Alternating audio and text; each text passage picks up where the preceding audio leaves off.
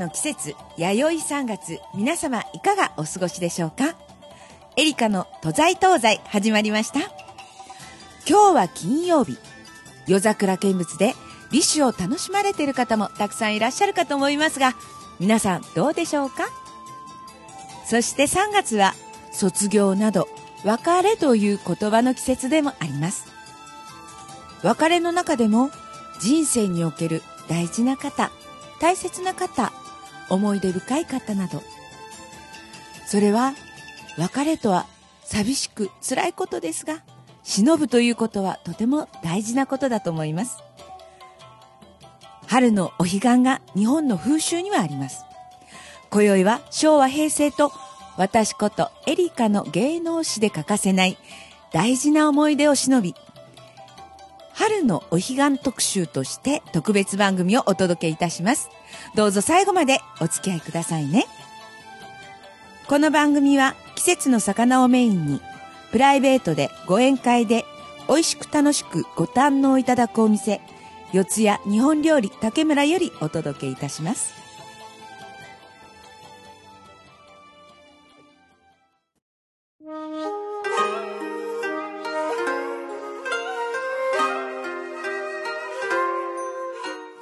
この度は春のお彼岸特別番組というわけですけれども、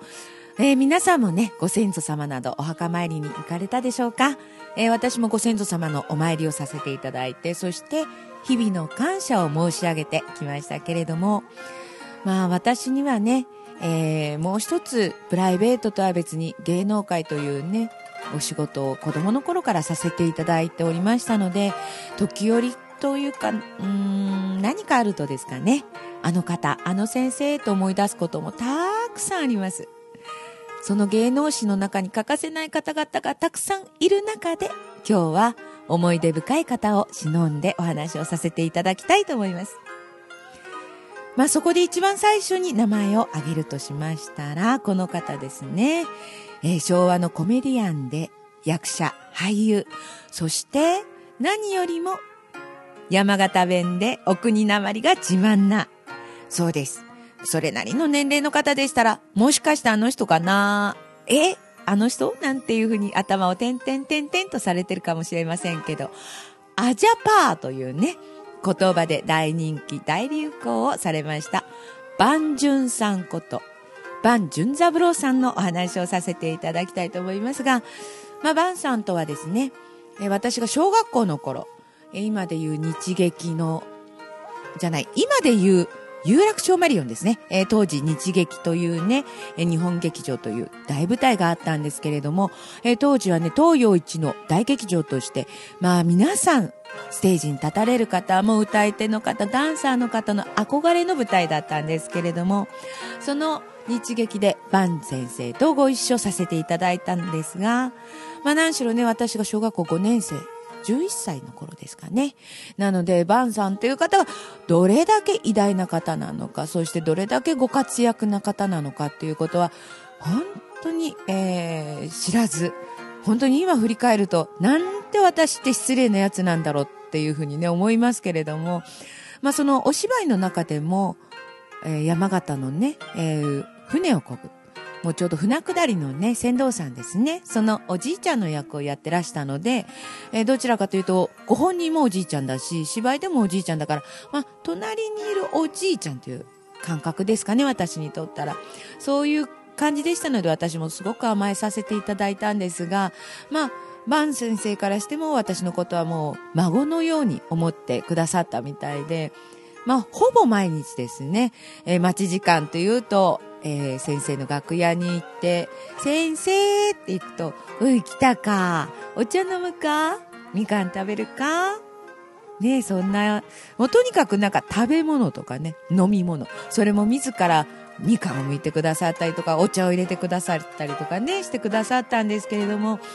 まあそういう風な甘えがどうしてもおじいちゃんおじいちゃんっていうね、自分の心の中の存在が大きくなっていったわけなんですが、でもさっきも反省したって言うけど、本当に私って、すごいずうずうしいというか どこまで無知なんだろうかで、今でもね、思いますけどね。もし、ね、当時、今の子役さんのように私がしっかりしてれば、そんなことはしなかっただろうと思いますけど、まあ今のね、子役さんたちっていうのは本当にもうしっかりされてるから、その、ね、芸能界の厳しい上下関係っていうのをよく知ってるし、まあ、あの、この方どういう方っていうね、ことも頭に入ってるから、まあ、敬語も綺麗に使うしと思いますけど、私なんかそこ行くと全然もう本当、未熟者もいいところでずうずいしさ極まりないっていうのが、ね、今でもこう思い出してしまうんですけれども、まあね、先生の楽屋に行って、まあいろんなお話もさせていただいたんですが、まあ毎日ね、唯一欠かせなかったのは先生の楽屋に行くと必ず何十枚っていうこの色紙のね、束と言いますか、置いてあるんですが、それに先生はもう毎日色紙に書かなくちゃいけない。万順三郎、万順三郎って。それでね、それをまあ、皆さんにプレゼント、まあ、頼まれてっていうのもあるんでしょうけれども、まあ、とにかくその数の多いことにびっくりしたのもあったんですが、その先生が教えてくださったことは、色紙にサインを書くっていうことは、まずは心を込めて書かなくてはいけない。自分の名前を丁寧に書かなくてはいけない。それにはマジックではダメなんだ。やっぱり心を込めるには日本人だったら筆で書くものなんだ。って先生おっしゃってね。で、私なんかも、あ、そういうものなのかなっていうふうに、こうずっと見てたんですが、まあ、私もそれなりにね、えー、ずっと来ますと、まあ、エリカちゃんサインして、なんて言うと、まあ、最初の頃はマジックでね、もちろんしてたんですが、ふっとある時、その先生の筆で書くんだよっていう言葉が頭をよぎりましてね。で、ある日突然、私も筆で書いてみようかなって思って始めたのが、私がその筆って言いますかね、えー、筆文字を書くきっかけになったっていうのもあるんですが、まあ今でもね、えー、ちゃんと私は心を込めて色紙は書かせていただいております。でもそれは本当、後々残るすごいお宝なんだっていうね、ことが当時は分からなかったけど、今になるとすごく思いますね。だから本当先生のおっしゃる通り、書いてって言われて、パーッと書くっていうのは、これは本当失礼になるんだな。まあ嬉しいですよ。嬉しいけれども、でも失礼になるんだな。やっぱり一つ一つ一枚一枚丁寧に書くところにこれは意味があるというふうにね、私は思って今はね、そのように書かせていただいておりますけれども、まあ、その万順先生っていうのは喜劇のね、えー、役者さんでもいらっしゃって、まあ映画とかドラマも、そうですね、皆さんムー一族って言ったらわかる方も、ん何人かいらっしゃるかな。えー、まあ昭和の初めの頃っていうかね、えー、半ばは駅前シリーズとか、社長シリーズなどでね、森重久彌さんとご一緒に喜劇のね、映画を、まあ、やってらっしゃるわけなんですけれども、その万順三郎先生の後に思い出深い方がこの森重先生。なんかね、私、えよく、お笑いの方ですか？って言われるんですけど、全然お笑い勉強もしたことがありませんが、えー、なぜかそういうふうに言われてしまうんですけど、きっともうその、両先生のね、えー、なんか日頃こう、ちょっといただいてるのかな、なんとも思いますけれども、まあ、森重先生って言いますとね、あるパーティーでね、お会いしたのがきっかけだったんですが、まあ、そのあるパーティーというのは、森光子さんの、えー、勲章のね、受賞のお祝いで帝国ホテルにね、行った時だったんですが、その時にね、森重先生は、その帝国劇、あ、帝国ホテルの、うん、そうですね、そこのお部屋の中心ぐらいですかね、に、まあ椅子におね、座られていて、そこを取り囲むって言いますかね、エンジンを組まれた感じで、そうそうたるね、俳優の方や大御所の方とかがいらっしゃって、で、中には私がもう小さい頃から大好きだった北大路金也さん。ああ、金也さんがいらっしゃるとか思って。で、ふっと逆を見ると同じ金也でも、相川金也さんがいるとか。で、まあその周りには、あらとか思うと、スマップのね、皆さんとか、ジャニーズのね、メンバーたちがいらっしゃってっていう感じだったんですが、その中で、囲まれた中の中心で先生にご挨拶するっていうきっかけがね、あって、まあこれはすごく、他でご挨拶するよりかも緊張したんですけれども、まあその時に先生は、開口一番。お嬢ちゃんのおでこは綺麗だね。いいおでこしてるね。こんな可愛いおでこ見たことないって言ってね、なぜか私のおでこをね、もうなでなでなでなでしてくれるのね。で、私にしたらその、本当は私はおでこ大嫌い、自分のおでこが大嫌いで、あの、昔デコッパチっていうね、言葉があったんですが、デコッパチ、デコッパチってね、よく兄にからかわれてたので、本当おでこを出すのが大嫌いだったのに、なんでここで可愛いねとか言われるのかなとか 本当そう思ったぐらいだったんですけど、まあその後ね、先生は、その綺麗なおでこ、可愛いおでこのエリカということでね、覚えてくださって、まあ先生のね、えー、舞台とか、まあ先生の、そうですね、映画とかのお話をね、たくさんご一緒にさせていただいたっていうね、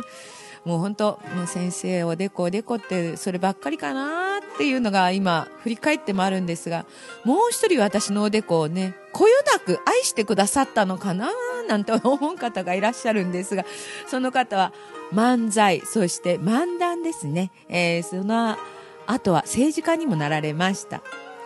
コロンビアトップ先生です。このトップ先生とは私は、えー、なぜか飲み友達、そしてえー、ゴルフ友達っていうんですかね。本当あの、お仕事よりかそちらの方が、まあメインになってしまったような先生なんですけれども、まあ先生とね、えー、よく飲むと、先生は、女っていうのはな、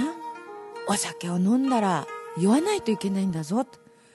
お前は飲めば飲むほど、なんで強くなるんだ？全くお前は可愛くない。まあそう言いながらね、えー、おでこをピシピシピシピシ叩いたりとか、もうなんで私を、なんで先生が熱燗好きだからと思って熱燗ね、えー、お茶をした飲んで、先生にお酌しながら、まあ先生に、まあいろんなね、ご相談もしたりとか、先生からいろいろ教わることもあったんですけれども、なんか言うと必ずおでこにピシッピシッってくる。まあ先生のそれが愛情なのかなとも 思いますが、でもね、えー、先生もちょっといろいろ病気をされて、まあ、あの、その時に最後のお手紙もね、いただいたんですけれども、まあ先生もね、声がだんだん出なくなってしまって、で、その時に手紙をいただいた、ね、その手紙の内容も私にとったら思い出深いんですが、それより何より、やっぱり最後先生にお目にかかった時に、じゃあ先生またねって言った時に、おでこにチュッてキスをしてくれた。ああこのトップ先生っていうのも森重先生と一緒で私のおでこなんだな全くこのおでこっていうのはなんか素晴らしい先生たちから可愛がってもらえるなんか嬉しい幸せなおでこなんだなと思うと今はね愛おしくなって、えー、毎日おでこ磨きをしてるってそんなわけはないんですけれどもね。でもまあその先生たちにね愛されたおでこをね今はねもう思いっきり出す時もあります。まあそういうふうなねもう本当お笑いの世界といいますか、喜劇の世界といいますか、その先生方に可愛がっていただいたのと、まあ、ほぼ同時期ぐらいですかね、あの、あるご夫妻の俳優さん。って言ったら、誰だろう、誰だろう、どのカップルかなと思われるかもしれませんけれども、長門博之さんと南田陽子さん、こちらのご夫妻にも私は本当に可愛がっていただきました。でも残念なことにね、あの、先生ご夫妻と私とっていうこの3人が一緒っていうことが一度もなかったのがちょっと残念で悔しいんですけれども、まあ、私がコンサートとかやると必ずご夫妻で花束とかお花とか聖火とかいろいろねプレゼントしてくださってその連名の札というのは私は今でも大事に取ってありますが、まあ、どちらかというと長門先生はそうですねあのやっぱり俳優さんだなっていうふうに感じたのは、先生のトーク番組っていうかね、あの、そういう公演があった舞台があったんですけれども、その時に、今日はね、可愛いね、娘が来てるから、その、娘を舞台にあげたい。そのトークの間で私を呼ぶんですよね。エリカおいでそのウェルカムの仕方がもう両手を広げてね、うわーっていうオーラが出る。まあ、さすが俳優さんっていうね、素晴らしいこのウェルカムをしていただいたっていうのもあるんですが、まあ、その中で陽子先生っていうのはまた全然違って本当に女性らしい女性。本当に女性らしいなっていうのは一歩引くこと。そこには芯を心に芯を持つこと。そういうふうなね、お話をしていただいたりとかして、あとはお化粧の仕方とか、まあ本当にいろんなことをね、女性としてのいろんなことを教わりました。で、そこで先生から最後にプレゼントしていただいたのは、先生がちょっと手が不自由になられて、それでも自分の色紙というものは、万先生と同じく大事にされてた方で、芋版ですね。お芋を自分の南田陽子掘って、それを今掘ってるんだ。で、その掘ったので、色紙を私にプレゼントしてくださった。それをいただいてからですかね。間もなくちょっとお会いできなくなってしまったということがあるんですが、でも先生のその色紙を見るたび、いつも先生がね、微笑んでくださった、あの優しいお母さんの笑顔っていうのは、本当今でも忘れられないし、なんか心がほっとあったかくなるって感じですかね。でもそこ行くと、もう一人私にはお母さんという存在の方がいらしたんですが、その方は、まあこちらはどちらかというと、今の私と同じかも、と、あれでしょうかね。豪快だったでしょうかね。あの、初めて私お会いした時は、あんたはあてと似てるわ。大口や、あんたよう喋るけな。大阪なまりというか大阪弁で本当にとね、えー、単価を切るように話してくださったのが京歌子さんでした。まあ、京先生とはね、もう本当にその口が大きいというところで、私と似てる。出世するでなんて言われて、まあ出世はしてませんけど、先生ごめんなさい。出世はしてませんけど、でも大口で、私はそんな口大きいとは思わなかったんですけどね。そんな感じでね、先生には本当可愛がっていただいて、その中でね、よくお電話いただくと、今新橋にいるから、どこどこにいるから、お茶のお誘いなんですよね。で、まあ先生と、まあ1時間ぐらいお茶を飲んで、で、まあ先生はその後ね、お仕事に入られたりとかするんですけれども、まあ本当にそういう女性の方からも、というかね、女性の先輩ですね。から本当に可愛がっていただいて教えていただいたっていうことは私にとったら何よりのこの女として仕事をして女として生きるというこの中では大事なことだったですね。まあね、話すとたくさんの方が出てくるんですが、まあ、春のお彼岸だからって言って、全部お出しして、全部話したいのは山々なんですけど、秋のお彼岸もありますのでね、えこの方のお話を最後に締めくくりたいと思いますが、その方というのは、まあ皆さん、絶対ご存知です。合法来閣なんですけれども、色気と、シャイと、そうですね、あとチャーミングですかね。それをお持ちの勝慎太郎さん。もう最後の舞台というのがね、大阪の歌舞伎座で、夫婦ぜんざい、東男、京女のね、舞台を、えー、奥様の玉尾さんとされたわけですけど、私はその千秋楽の前の日ですね、に、えー、伺ったんですが、まあその時にね、えー、楽屋にご挨拶行ったら、まあ先生はその400年の歴史の帯の話と、そして、えー、自分が、まあ、ご家にもなられましたね。えー、天柄ハットをかぶってらっしゃるお写真。この男はいい男だろこれ私じゃ、じゃない。そういう、なんか、もうすごくね、大きなポスターでね、楽屋に飾って、そのお話をね、されてたんですが、まあちょっと右側をパッと見たら、内田祐也さんと玉尾さんが、エリカが引っかかってるお父さんにとかって。まあそういうふうにね、楽屋で楽しい。もうこっちは緊張して、もうどうしようどうしようみたいな感じだったんですが、何質問されてもドキドキドキドキしてたんですけれども。まあね、あの、千秋楽というと大体皆さんも全部バラシと言ってね、片付けに入ってしまうので、えー、そのバラシがあるからっていうので、千秋楽のその打ち上げパーティーと前日にやられるということで、まあ、勝先生から、この後ね、あるからお前も一緒に行けと。まあ、そのパーティー会場に私も伺ったんですが、まあ、そこには、まあ、ね、出演者の方、スタッフの方、そしてマスコミ関係の方もいらっしゃったんですけれども、まあそう、200人ぐらいいたかな。その中で、まあ乾杯が始まってしばらくしたら、エリカちょっとこっちに来いと。200人の中の真ん中に私を呼ぶわけですよ。またなんだろうなんだろうなんだろうともうこっちはもう何を言われるのか、ドキドキドキドキしてたら、俺の耳元でお前一曲歌え。ええー、と思うじゃないですか。だって200人いるんですよ。200人の中で、なんで先生の耳元で歌わなくちゃいけないのかな。あの、なんのあれもなくって。でも私は、歌うとなると声が大きいので、そーっと歌うことが嫌だなーとか思ったから、先生の顔横で見ながら、まあ大きい声で歌ったんですけど、そうしたらその時なんですよね。先生が、今だ写真を撮れもうマスコミの方から、まあ私のね、スタッフの方、みんなが写真を撮ってくださって、でもこっちは写真撮られてながら、もういいって言われるまで歌ってたわけですよ。まあでもとりあえずね、ワンコーラスは歌ったんですけど、そのワンコーラス歌う中で、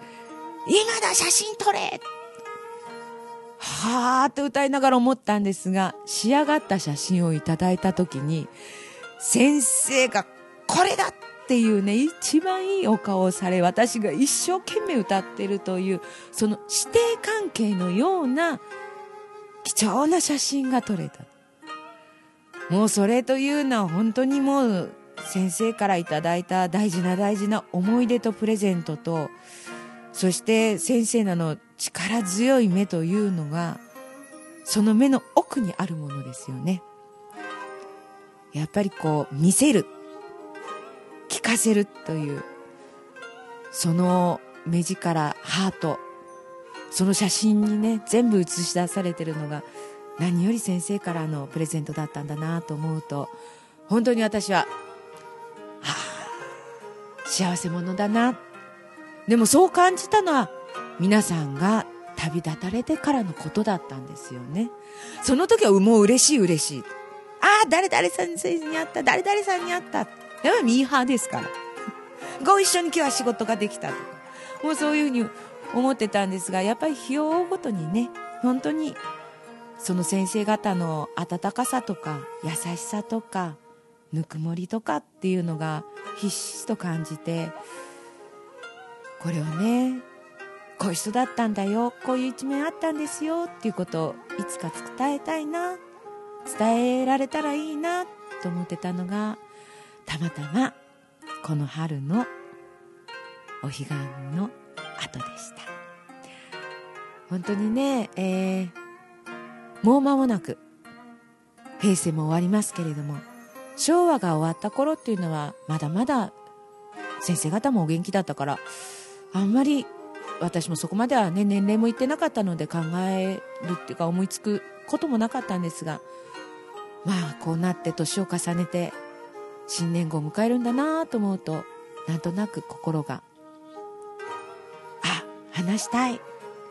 伝えたいっていうふうに思ったので今日は特別にお届けさせていただきました。まだまだたくさんいらっしゃるんですよ。でも今日はこの辺りでまたの機会に続きお話しいたしますね。エリカのおすすめのコーナーです。えー、間もなく来る4月。葉桜もね綺麗になりますけれども。そうです。今年の4月は平成から新年号に変わる、その新年号が発表される月になるわけですよね。えー、新年号のお名前どのようになるんでしょうかね。私もすごく興味がありますが、まあ、年号が変わっても日本には昔から伝わる大切な風習は変わりません。4月8日は仏教の開祖、お釈迦様のお誕生日です。そうです。花祭りなんです。日本人はどちらかというと、キリスト様よりか仏教の方が多いかと思いますけれども、キリスト様というとクリスマスと言って、もうこれは知名度は100%以上。でも人数で見たら、世界でも有数の仏教国にもかかわらず、そのお釈迦様のお誕生日、花祭りは、まあ、ちょっと知名度が薄いのかなっていうふうに私もちょっと感じる時があるんですが、その4月8日ですね、8の日。その前後には、あちらこちらのお寺とかで行われる花祭りがあります。まあよくね、おちごさんとかの行列などご覧になる方もいらっしゃるかと思いますけれども、あとは舞の奉納とか、お茶会、雅楽などの演奏など、もうそれはそこによって様々なんですが、春の一日、身近に仏教を感じる機会にされてはいかがでしょうか。各地の花祭りにお出かけになられ、花の季節に花祭り、深く考えずに気持ちを楽にちょっと触れてみてください。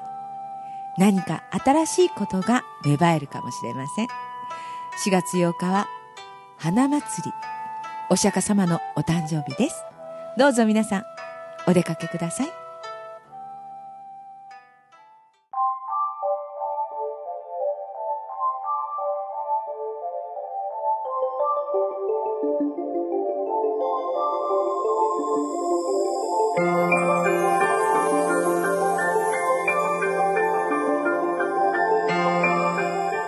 日は昇り、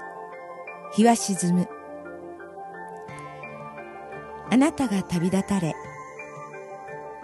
幾年月が流れたでしょうか。あなたの優しさ、あなたのぬくもり、あなたの笑顔、あなたは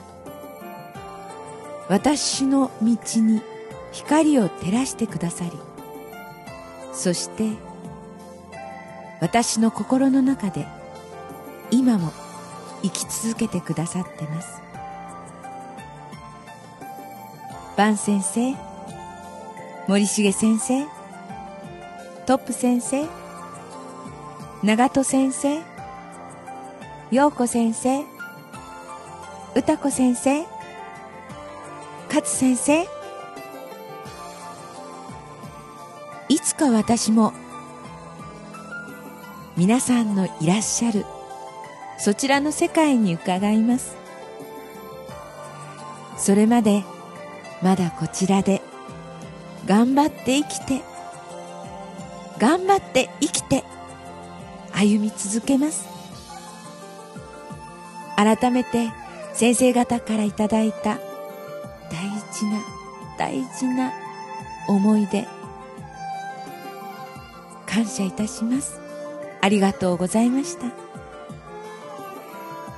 またお会いできるその日まで